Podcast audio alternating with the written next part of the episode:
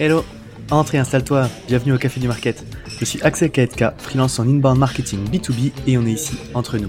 Alors prends le temps d'une petite pause et débrief avec nous les méthodes de base comme les dernières tendances en marketing en compagnie des meilleurs experts du sujet. Inbound marketing, demand gen, création de contenu, branding, SEO, tout va y passer pour que tu puisses reproduire chez toi ce qui marche le mieux pour les autres.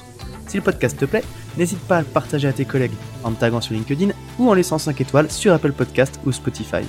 Et maintenant, détends-toi, prends ta boisson préférée et surtout, si tu entends des discussions intéressantes, serre-toi, c'est offert par la maison. Pour ce podcast, j'ai l'honneur d'être soutenu par ma solution de marketing automation préférée, Sepledi. Si je t'en parle, c'est parce que je l'ai utilisé à titre pro et que j'en ai été pleinement satisfait. On le sait quand on fait du marketing automation, ce qui est compliqué, c'est d'entretenir constamment des workflows de nurturing et de les mettre à jour avec nos nouveaux contenus. Là où Pledzi est très fort, c'est qu'ils ont développé une campagne intelligente qui est capable de pousser automatiquement le bon contenu au bon moment à la bonne personne, en fonction de ses centres d'intérêt et du stade de maturité du lead. Qui ne gâche rien, c'est qu'ils ont une équipe au top avec un service CSM dédié qui est là pour t'aider à mener à bien ton projet. Mais assez parlé, passons à l'épisode. Bonjour à toutes et à tous et bienvenue au Café du Market. Je le dis souvent, créer du contenu, c'est un super moyen de démontrer son expertise à son audience. Et donc, à mi-chemin entre le building public et le thought leadership, documenter ses apprentissages en interne, les expériences qu'on peut mener au sein de son entreprise, quel que soit le sujet, que ce soit marketing, commercial, RH, ça peut être un super moyen de créer un contenu intéressant pour son audience, tout en partageant des pratiques innovantes. C'est le sujet dont on va parler aujourd'hui avec Jean-Baptiste Debelair, qui est CEO de Steeple. Bonjour Jean-Baptiste. Salut Axel. Écoute, c'est un plaisir de t'avoir sur le podcast. Euh, est-ce que tu peux euh, te présenter en quelques mots, s'il te plaît, est ce que fait Steeple pour les gens qui ne te connaissent pas? Ok, bah, c'est parti. Donc moi je m'appelle euh, Jean-Baptiste de Belair. Je suis, président fondateur de, Steeple. Donc j'ai, créé l'entreprise. On a créé en 2015 et puis après on a commencé à commercialiser vraiment en 2017. Et puis depuis 2017, on accompagne plus de 1100 entreprises euh, dans euh, l'amélioration de leur communication interne, et notamment des entreprises qui ont un, peu un trait particulier, c'est qu'elles possèdent des collaborateurs qui sont non connectés, ce qui n'est pas pratique effectivement bah, pour communiquer, parce qu'on parle beaucoup d'intranet et de réseaux sociaux d'entreprise, mais ces collaborateurs-là n'ont pas accès à l'information, et donc ils continuent à utiliser plutôt des tableaux d'affichage et des journaux internes papier. Et donc nous, on a trouvé la solution pour toutes ces entreprises, puisqu'on a créé une solution qu'on a appelée Figital, tout simplement parce que c'est un mélange entre du physique, parce qu'il y a des grands écrans tactiles dans la salle de pause, et puis euh, la partie digitale est plus communément voilà, avec des applications Android, iOS et des navigateurs web. Et donc, c'est 250 000 collaborateurs qui, tous les jours, vont découvrir l'information de leur entreprise, de l'actualité, un petit peu tout ce qui, ce qui se passe dans l'entreprise grâce à notre solution. Ok, super intéressant. Et c'est ta première entreprise, du coup? Oui, c'était même mon projet de fin d'études. Donc, euh, tu vois, c'est particulier. C'est, j'étais dans un master entrepreneurial. Et puis, euh, il fallait imaginer un, un, projet. Et puis là, il y avait des copains qui disaient, oh, on est au courant de rien dans l'école. Et donc, on s'est dit, bah, tiens, on va faire un, une plateforme pour passer de l'information dans l'école. Et puis, après, il a fallu manger. Donc, euh, on, est donc on a dit, on va pas aller voir les, les, étudiants, on va aller voir plutôt les entreprises. Et on s'est rendu compte qu'il y avait aussi d'énormes problématiques en communication interne dans les entreprises. Ok, énorme. Et donc du coup, tu as développé ton entreprise là, sur la base de ton projet étudiant et c'est un projet qui continue toujours, quoi. Exactement. Donc j'ai finalement j'ai presque jamais travaillé. ouais, on va dire ça. Je ne sais pas si c'est vraiment comme ça qu'il faut le dire, mais euh... Ah. écoute, en tout cas pour quelqu'un d'autre. Ouais, bah c'est c'est cool de voir qu'en tout cas effectivement ça peut ça peut réussir euh, entre guillemets euh, du premier coup euh, et je te souhaite que ça continue comme ça. mais du coup, alors tu le disais, on en parlait. Vous vendez un logiciel de, de com interne. Vous êtes donc euh, très axé dans vos bah, très axé dans vos communications sur les sujets RH. Euh, à ce titre, on en parlait quand on préparait l'épisode. Vous expérimentez vous-même différentes pratiques euh, innovantes au sein de l'entreprise. Est-ce que tu peux en parler rapidement, s'il te plaît? Oui, tout à fait. Mais en fait, au moment où, je crée Steeple, moi, je me fais une promesse aussi, c'est de jamais être le cordonnier le plus mal chaussé. Parce que ça, c'est quelque chose qu'on retrouve dans beaucoup d'entreprises. Et même maintenant que je rencontre de plus en plus de, dirigeants, c'est très commun. C'est-à-dire, euh, tu as une agence de communication, et ils disent oui, mais nous, on se concentre pas trop sur notre com. Euh, enfin, et, tu le retrouves. Et donc, moi, je me suis dit, mais ce, n'est pas possible d'un point de vue euh, alignement, marketing, de ne pas expérimenter et faire en interne ce qu'on promeut finalement en externe. Et donc, on a commencé à aussi bien sur la communication interne que sur l'expérience du collaborateur euh, d'un point de vue général, à expérimenter des choses, à tester. Donc, euh, nous, si tu veux, est-ce que tu veux que je rentre un petit peu plus dans les détails? Ouais, ouais, vas-y, vas-y, je t'en prie.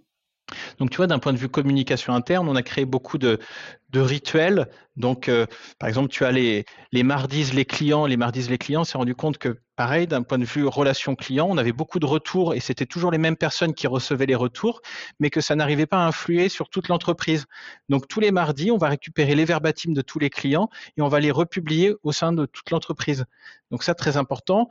Les mercredis RH, on va avoir aussi de l'information euh, sur les entrées, mais aussi sur les sorties. On s'est rendu compte que dans beaucoup d'entreprises, au final, on ne savait pas qui avait quitté l'entreprise donc cette communication, elle est très importante à, être communiquée. Les jeudis SI, puis les vendredis Friday Wins, euh, c'est toutes les victoires de, la semaine qu'on va mettre dans une publication et on va cultiver un petit peu euh, euh, la célébration de, la victoire. Donc tu vois, on crée des rituels comme ça. On va créer aussi beaucoup d'événements, des événements. On met, on a les deuxièmes jeudis du mois, ce qu'on appelle les jeudis tout. Les jeudis tous, c'est un événement un peu une mensuelle. Et au sein de, cette mensuelle, on va avoir aussi tout ce qui est l'audace du mois. Pareil, on s'est rendu compte qu'il y avait beaucoup d'entreprises qui disaient bah, nous, on essaye de promouvoir l'innovation, mais on ne sait pas comment faire. Et ben nous, on a tout simplement décerné un prix. Tous les mois, on décerne un prix à l'innovation, la plus un petit peu plus, bah, la plus innovante hein, qui a lieu. Et le mois d'après, la personne doit revenir pour dire est-ce que ça a été une, victoire ou un échec? Et quoi qu'il arrive, elle est applaudie. Donc tu vois, c'est dans cette manière de, tester des choses. Euh, on et, même dans l'organisation, on parle d'expérience collaborateur. On parle aussi souvent à nos clients de faire en sorte que les collaborateurs deviennent des ambassadeurs. Mais les clients ne savent pas tellement comment, comment faire. Donc nous, on a expérimenté quelque chose qui s'appelle les clubs. Les clubs, c'est un peu sur un modèle un peu associatif qu'on peut retrouver dans, la vie étudiante. Eh bien, on, a donc en plus du CSE évidemment qui est obligatoire, mais on a euh, un club gastronomie, un club sport et e-sport et un club culture. Et en fait, ce sont des clubs ambassadeurs qui vont nous permettre d'aider à organiser la vie de l'entreprise avec du, temps qui est libéré sur le temps de travail pour justement animer la vie de l'entreprise. Parce que notre, notre slogan, c'est la vie au travail. On est persuadé d'une chose, c'est qu'on peut euh, avoir du travail, mais aussi de la vie au travail. Et, ça, c'est très important, c'est ce qu'on promeut. Donc, on met en place des choses. On a aussi au niveau de la culture, on a créé euh, euh, ce qu'on appelle un culture book qui est un mmh peu connu dans, le milieu des startups, mais on a été vraiment très loin puisque c'est un ouvrage qui est reçu par les collaborateurs avant leur arrivée euh, chez Steeple, donc pour qu'ils puissent se préparer. Et donc on essaye d'innover un peu sur les formats. Et le dernier format très innovant qu'on a mis en place, c'est ce qu'on appelle le euh, Steeple Inside. Mmh. Et donc ça répond aussi à la problématique de, eh bien, de cette volonté de transparence vis-à-vis du, du candidat. Et donc, on a fait un long métrage d'une heure euh, qui retrace 12 mois de la vie de l'entreprise avec une caméra qui était euh, à l'intérieur de, l'entreprise et on en a fait un documentaire. Donc, tu vois, il y a, plein d'innovations, que ce soit dans des rituels, dans des événements, euh, dans, des, dans des contenus. Et ça, c'est assez intéressant. Carrément, effectivement, tu le dis déjà, effectivement, dans les contenus et dans les pratiques que vous mettez en place, c'est innovant. Et puis en plus, bah, par rapport à ce que je disais dans l'introduction, euh, l'un des objectifs d'une stratégie d'inbound de contenu, c'est justement de, démontrer aussi son expertise en créant du contenu sur des sujets qui intéressent ta cible. Mais là, ce qui est vachement puissant avec ton approche, euh, en fait, c'est justement, en créant du contenu autour de ces expérimentations-là, bah, tu le dis, il y a ta documentaire, ta sculpture book, donc ça, tu es capable aussi d'expliquer comment tu les as créés, qu'est-ce que ça donne, de créer tout, du contenu justement autour de ces pratiques RH. Et euh, c'est une super matière au final pour ta stratégie d'inbound parce que c'est justement ce que tes clients ils vont aller chercher en plus. Euh, et ouais, pardon, vas-y, t'allais rebondir. Non, mais c'est exactement ça. C'est-à-dire que sur l'inbound, déjà, un bon inbound, c'est un contenu qui va servir tes clients. Parce que mm. ça, si jamais ton contenu inbound ne sert pas tes clients, c'est-à-dire que globalement, tu travailles mal ton persona. Mm. Donc, euh, ton expertise, euh, elle doit être démontrée à ce niveau-là.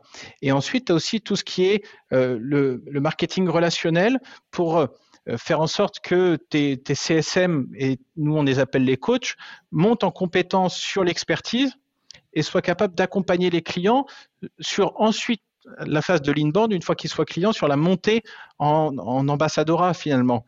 Donc transformer ces clients en promoteurs de la marque et tout ça, ça demande à ce qu'il y ait une compétence des CSM. Et c'est beaucoup plus facile de se dire, ah bah attends, moi, on a testé des choses en interne, j'en suis finalement spectateur mais aussi acteur. Je vais t'expliquer. Alors peut-être que ça peut coller pour ton usage, peut-être pas. Et ça permet d'incarner vraiment l'expertise qu'on promeut. Mais carrément, c'est vachement intéressant. Je, te rejoins à fond. C'est ce que tu dis quand tu dis qu'effectivement, ton contenu doit servir ton audience. Euh, et tu vois, il y, a des boîtes qui le font très bien. Cette histoire, tu l'as dit au début, de, de cordonnier mal chaussé. Au final, euh, c'est produire du contenu, c'est aussi bah, montrer qu'effectivement tu connais le sujet, rassurer. Tu vois, je pense à Lemlist par exemple, qui, qui a beaucoup publié autour effectivement de leur campagne d'emailing et tout, euh, de templates, de bonnes pratiques par rapport à ça, aussi en documentant comment eux ils les construisaient leur campagne.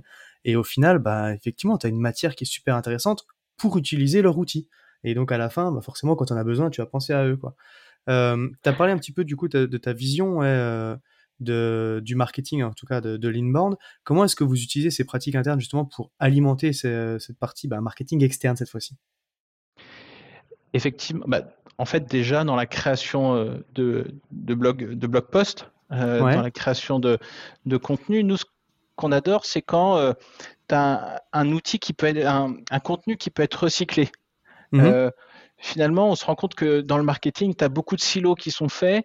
Euh, tu en as qui vont s'occuper des prospects, tu en as d'autres qui vont s'occuper des clients, tu en as d'autres qui vont s'occuper de l'interne, tu en as d'autres qui vont s'occuper des partenariats. Mais au final, euh, même si tes personnages sont différents, il y a quand même le, cœur euh, de tout ce contenu, de cette expertise qui doit être commun. Mmh. Et donc, c'est vraiment dans cette manière de se dire, OK, on peut sur cette thématique en faire un cocon sémantique euh, autour de, plusieurs euh, articles qu'on va venir compléter par un contenu à forte valeur ajoutée comme un, livre blanc qu'on va pouvoir aussi adapter en webinar avec évidemment un client potentiellement. Mhm. Donc, tu amènes ta stratégie in-band avec du concret, avec tes clients qui reçoivent les mêmes conseils que ce que tu donnes en interne. Et, même en, plus, vraiment, dans cette phase qui est souvent moins bien travaillée, euh, qui est une fois que le client devient client, qui est de le monter euh, vraiment sur un rôle euh, d'ambassadeur et de prescripteur, hein, parce que mmh. c'est quand même beaucoup plus facile d'aller chercher de la recommandation, voire après, donc nous on est en train de construire tout un cycle d'upselling et de cross-selling, eh bien là il va falloir aussi alimenter le client avec du contenu à, forte valeur ajoutée marketing pour le, faire monter finalement les, étapes. Ok, et tu as, des exemples du coup concrètement par rapport à ça? Nous, on travaille beaucoup, par exemple, aussi au niveau des suggestions de publication. C'est-à-dire que euh, notre outil, c'est un outil, c'est un, contenant au final. Mmh. Et le contenu, eh bien, euh, c'est la manière dont euh, les entreprises vont pouvoir s'en emparer pour faire leur communication. Alors, il y a beaucoup qui ont leur propre communication, mais elles vont s'inspirer de toutes les idées de publication qu'on va leur donner. Donc, on va croiser ces idées de publication. Ça peut être parfois par secteur, donc euh, industrie, agroalimentaire, transport, BTP, mais ça peut être aussi par persona qu'on va retrouver dans les entreprises et on va leur fournir des guides de publication. Donc ça, ça va nous permettre, et quand je te dis tu vois recyclage, c'est le même outil qu'on va finalement proposer en formation pour former sur l'outil, on va le retrouver également sur euh, notre site en contenu téléchargeable. Mmh. Et on va le retrouver à dispo aussi euh, sur notre produit en accès libre. Et donc ça, c'est important parce que, en fait, comme nous aussi, on est une entreprise autofinancée, eh ben, on ne peut pas se permettre de gaspiller de l'argent à faire trois ou quatre fois le même contenu. C'est clair. Donc, on est obligé de penser à justement recycler ces produits, et c'est encore plus facile si on les teste en plus en interne parce que ça te fait un recyclage en plus qui est pour l'interne. Ça, c'est formidable tu, vois, pardon, tu prenais l'exemple tout à l'heure euh, de, de l'Emlist ou, des gens qui font de la prospection. Bien, euh, ces gens-là, c'est des gens qui vont dire bon bah on a testé ce template, il fonctionne bien chez nous, il peut bien fonctionner chez vous. Mm. Tu vois, c'est et, c'est un petit peu dans cette logique-là. Ouais, bah puis tu, tu l'as très bien dit. Euh, ce contenu-là, il va à la fois intéresser potentiellement des prospects qui pourront être amenés à utiliser ton outil, mais ils vont aussi intéresser tes clients pour qu'ils se servent mieux de ton outil. Et donc, c'est aussi un moyen, du coup, de favoriser l'abonnement. Enfin, en tout cas, si tu es, sur cette formule-là ou le réachat, euh, parce que au final, c'est plus facile de conserver un client euh, que d'en trouver un nouveau. Et donc, c'est ta mission, entre guillemets, de t'assurer de son succès avec ton outil, quoi. A contrario, il y a un biais qui est assez important dans ces cas-là, c'est que nous, nos collaborateurs, et ça je passe mon temps à répéter, nous ne sommes pas notre persona. D'accord. Et ça, c'est très très important, c'est-à-dire qu'on cible des entreprises où le mot télétravail n'existe presque pas. Alors, il mmh. a apparu récemment, euh, où finalement la vie, euh, l'événementiel en entreprise, bah, il est quand même un, peu plus éloigné que le nôtre. Donc, ce que je leur dis, c'est que nous, notre entreprise est un idéal. C'est vraiment là où on doit emmener nos clients, mais attention à ne pas vouloir les emmener trop vite. Ils seront peut-être dans 10 ans à ce, niveau de, service aux collaborateurs. Donc ça, cet aller-retour, il n'est pas évident à, avoir, à se dire, OK, je fais des contenus, mais c'est pas le même persona. Ouais, tu fais bien de le souligner, effectivement, il y a, un décalage, il ne faut pas oublier pour que, pourquoi et pour qui tu le crées, effectivement. Exactement. Super, euh, c'est super intéressant. Est-ce que tu as d'autres formats, du coup, peut-être euh, Donc, tu as parlé euh, livre blanc, tu as dit webinar, tu as dit article de blog. Est-ce que vous avez d'autres sujets sur lesquels vous travaillez en termes de contenu du coup? On, travaille aussi sur de l'événementiel physique. Mmh. Parce que on fait donc l'année dernière on avait fait un tour de France, une tournée de la communication interne. On avait fait huit dates en cinq jours. Donc c'était c'était et là, euh, c'était assez sport. Et puis donc là, cette année, on, remet ça en octobre. Cette fois, on fait plus cool parce qu'ils m'en voulaient d'avoir fait autant de dates. Mais on fait, on fait cinq dates en, cinq jours. Et là, c'est pareil. C'est effectivement, c'est un moyen aussi l'événementiel de mélanger des prospects, des partenaires, des clients, même des collaborateurs qui viennent parce qu'on a des collaborateurs en région. Et de la même manière, on va un petit peu réunir tout le monde et parler d'un thème qui est l'expérience collaborateur.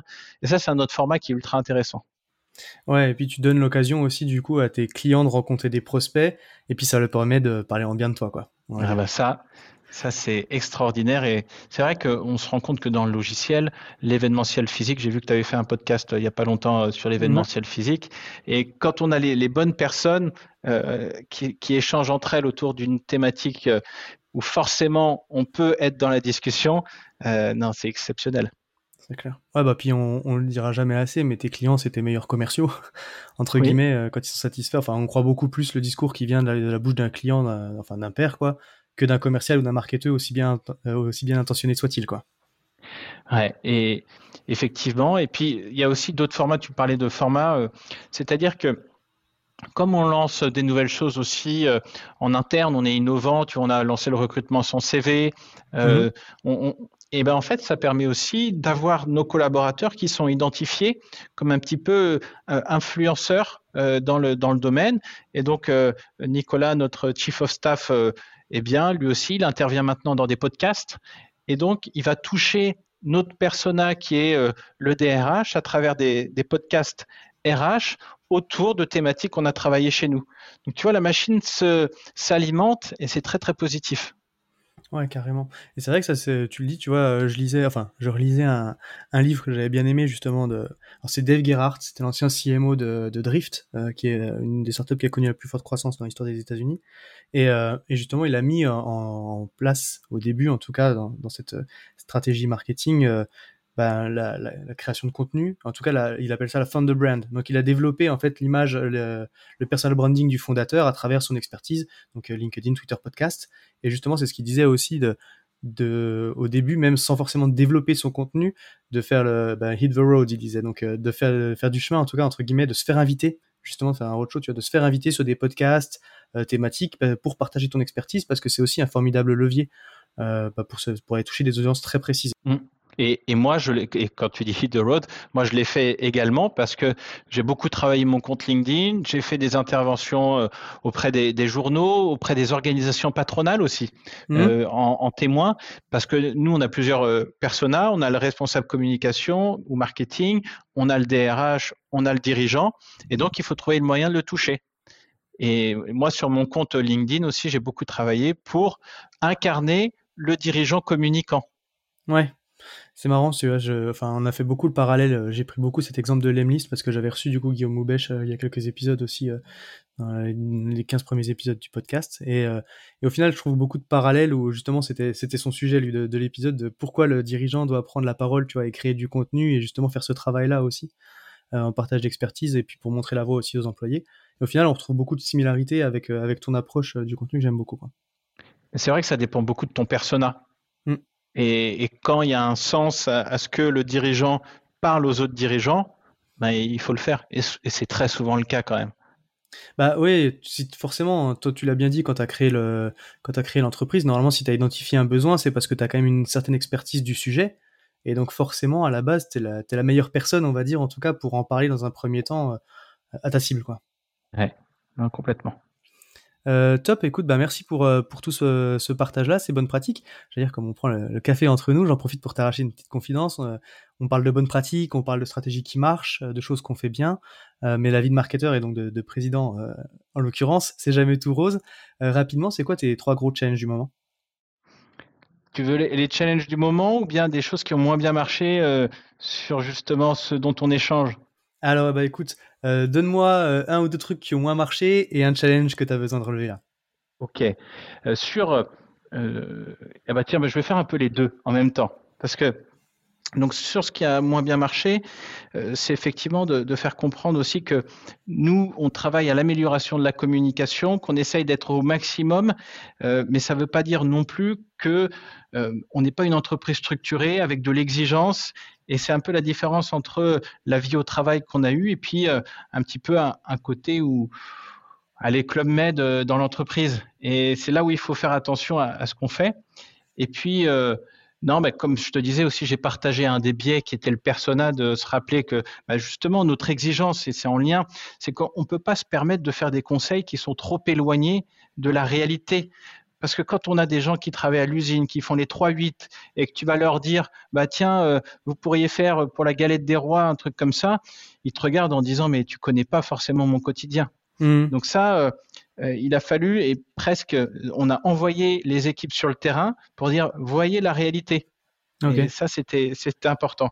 Et toujours dans, dans cette dimension un petit peu culturel. Dans le prolongement de ça, le, challenge le plus important qui existe en ce moment pour nous, c'est euh, la transformation d'une entreprise qui est locale, qui était locale, qui était française locale, en une entreprise qui est globale et avec une langue anglaise.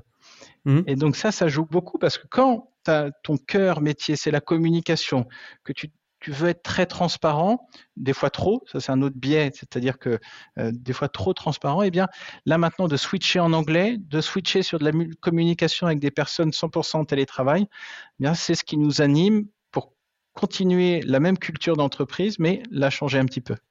Ok, ouais, donc le développement international, de toute façon, c'est un gros sujet hein, à chaque fois. Enfin, des marketeurs qui sont passés sur le podcast, il y en a quelques-uns qui l'ont, euh, qui l'ont évoqué aussi. C'est euh, et j'allais dire, je, reviens du coup sur ce que tu disais par rapport à ne pas oublier la réalité du terrain et les personas. C'est quelque chose que tu as euh, expérimenté, on va dire, à la dure. Un jour, vous avez quelqu'un qui vous a dit non mais ça c'est pas mon quotidien, là, arrêtez.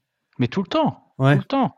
Non, mais c'est des rappels à l'ordre tout le temps. C'est-à-dire que moi, j'ai la chance d'avoir grandi un peu dans la grande distribution. Ouais. Et donc, euh, je connais vraiment le monde de la grande distribution, le monde des personnes qui n'est pas connecté. Quand tu intègres des profils plus juniors euh, qui n'ont pas forcément cette connaissance, eh bien, il faut vraiment presque les mettre en stage de découverte, soit avec les équipes CSM, soit encore mieux chez les clients. Mmh. Et donc, c'est ce qu'on fait, on les envoie pour qu'ils se rendent compte de la réalité. Ok, c'est super intéressant ça. Ça, c'est très très important. Et c'est d'ailleurs un, conseil. Euh, l'empathie auprès du persona, c'est le plus important. de toute façon, j'en ai dit, à la fin, c'est ça le marketing. Hein. Euh, c'est de l'empathie, hein. c'est être capable de ressentir les problèmes de sa cible et c'est son intérêt. Quoi. Et les anticiper en plus. Mmh. Ouais. Exactement. Euh, trop cool. Et eh ben écoute, merci, euh, merci encore une fois pour, pour tout ça. Si tu devais résumer notre échange, si tu devais retenir une chose de ce qu'on s'est dit, c'est quoi le conseil que tu mettrais en avant? Le, le conseil, je pense que c'est l'alignement. Vraiment, euh, au marketing, on doit, on doit faire en sorte qu'il y ait un alignement. Alors souvent, on pense un alignement entre euh, l'acquisition, euh, les SDR, la vente, qu'on s'assure cet alignement-là, mais prolonger cet alignement en interne. certains vont se dire, mais c'est pas mon territoire. Mais si, faites en sorte que justement, ce territoire, il couvre vraiment l'interne et éduquer les devs éduquer les équipes euh, sur cet alignement. Ne soyez pas le cordonnier le plus mal chaussé. Je pense que c'est une très mauvaise expression. Et moi, quand je vois des, agences de communication ou autres qui ne savent pas communiquer, bah, c'est fini, c'est terminé. Fait pas sérieux. Ouais. Mm. ouais. Carrément. Bah écoute, encore une fois, merci, euh, merci pour tout ça, Jean-Baptiste. Euh, si jamais il y a des questions pour toi, on peut te retrouver euh, dans quel coin? Sur, sur LinkedIn, n'hésitez pas. Et si jamais vous voulez m'ajouter, écrivez un petit message en mode je t'ai entendu ici et je viens discuter de, la, de ça. Donc ça aide. Parce que j'ai quelques invitations qui restent à, accepter ou non en fonction des messages, justement ça marche. Bah écoute, tu vois, c'est un bon truc, un bon truc à savoir. Donc si vous voulez prospecter Jean-Baptiste, euh, envoyez, euh, mettez une note. Parce que ça, c'est un gros débat euh, ah dans la communauté. Ouais, eh ben, maintenant, je suis team note. Avant, j'étais team pas note, mais à force d'en recevoir, bah, carrément. Quand c'est contextualisé, c'est que c'est bien fait. C'est sûr que c'est. Ouais, Écoute, ben merci beaucoup encore une fois d'être passé sur le podcast. C'était un plaisir d'échanger sur tous ces sujets avec toi. Et ben du coup, il me reste à te souhaiter une bonne journée maintenant. Bah, merci Axel. Bonne journée. Salut Jean-Baptiste. À tous ceux qui ont tenu jusqu'ici, déjà merci beaucoup. Et j'imagine que le sujet vous a plu. Donc n'hésitez pas à envoyer de bonnes ondes à notre invité. Pour ceux qui le souhaitent, le meilleur moyen de soutenir le podcast, ça reste d'en parler autour de vous et de laisser 5 étoiles sur ta plateforme d'écoute préférée. Je compte sur toi. Dans tous les cas, à bientôt pour un prochain rendez-vous au Café du Market.